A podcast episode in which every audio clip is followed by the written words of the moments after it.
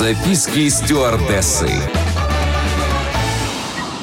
Всем привет! Это рубрика «Записки стюардессы». Я, Леся Орлин, развею мифы о полетах, поделюсь фактами и секретами самой романтичной профессии, которой я отдала 4 года своей жизни. Записки стюардессы. На борту самолета давление отличается от земного. Ваш организм может вас удивить. Очень многие пассажиры обращаются к нам с болью в животе. И обычно это вздутие. Ощущение не из приятных.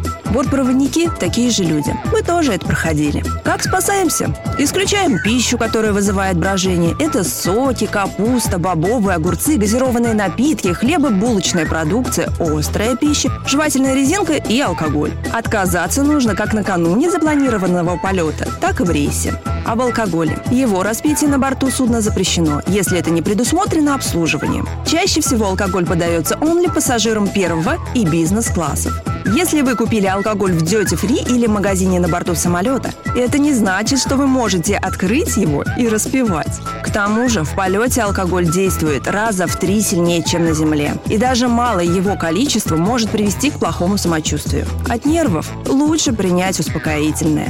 Не стоит употреблять незнакомую пищу, возможны аллергические реакции и банальное несварение. В рейсе на дальние расстояния питание загружается в одну сторону. В обратную сторону загружается питание той страны, из которой вылетаем. Такая незнакомая пища очень соблазнительна. Она и пахнет вкусно и аппетитно на вид, но все ее составляющие неизвестны. И как среагирует желудок – настоящая рулетка. Рекомендую есть только знакомые компоненты и воздержаться от всяких непонятных яств. К примеру, соусы. Бывалые проводники так и делают, а вот те, кто только начинают работать в авиации, обычно из интереса пробуют все. Что бывает потом, думаю, вы догадаетесь.